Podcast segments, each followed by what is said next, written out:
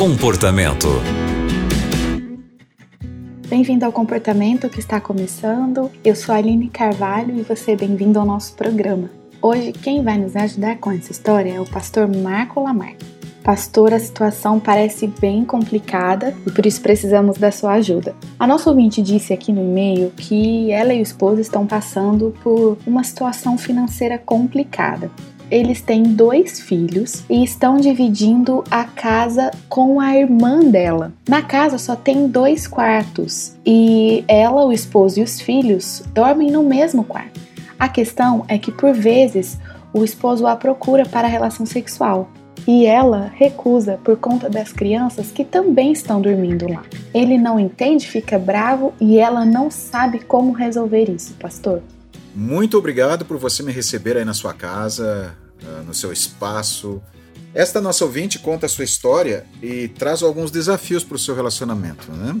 Olha, eu quero é, te ajudar com algumas sugestões e algumas reflexões. A primeira delas: todo relacionamento tem conflitos. conflito faz parte de um relacionamento.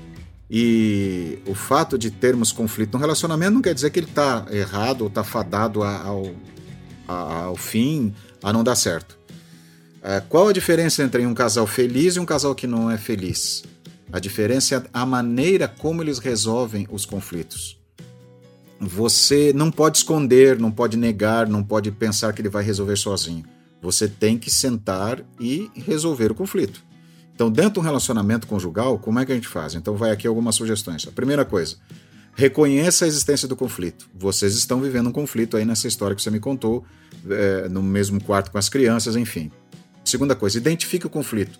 Qual que é o conflito?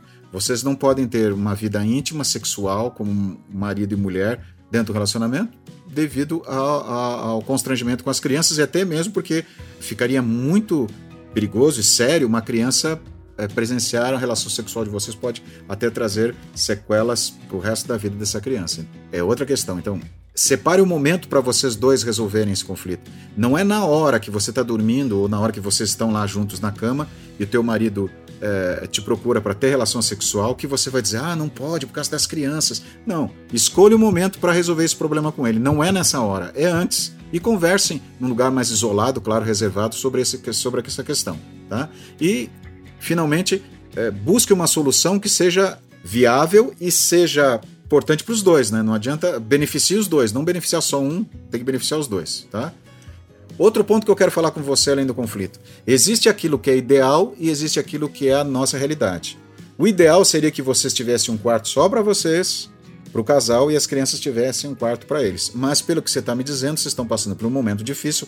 Você não me falou dos detalhes, mas a tua irmã acolheu vocês na casa delas. É uma outra situação que vocês têm que resolver. Mas assim, essa é a realidade de vocês. Então não adianta ficar é, querendo viver uma situação que vocês não podem viver agora.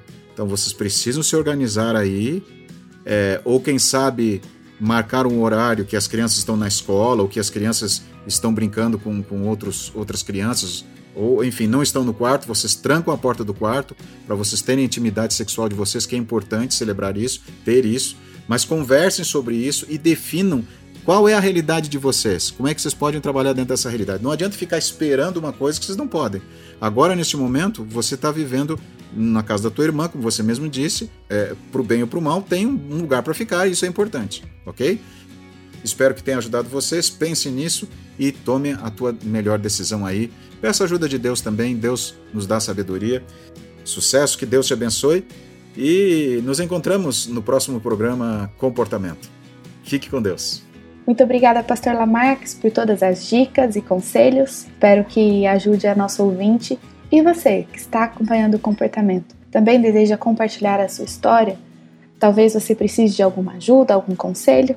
Bom, aqui no comportamento nós temos profissionais que poderão te ajudar. São pastores, conselheiros, psicólogos. É só escrever para o nosso e-mail comportamento@novotempo.com. O programa de hoje fica por aqui. Muito obrigada pela companhia e até o próximo.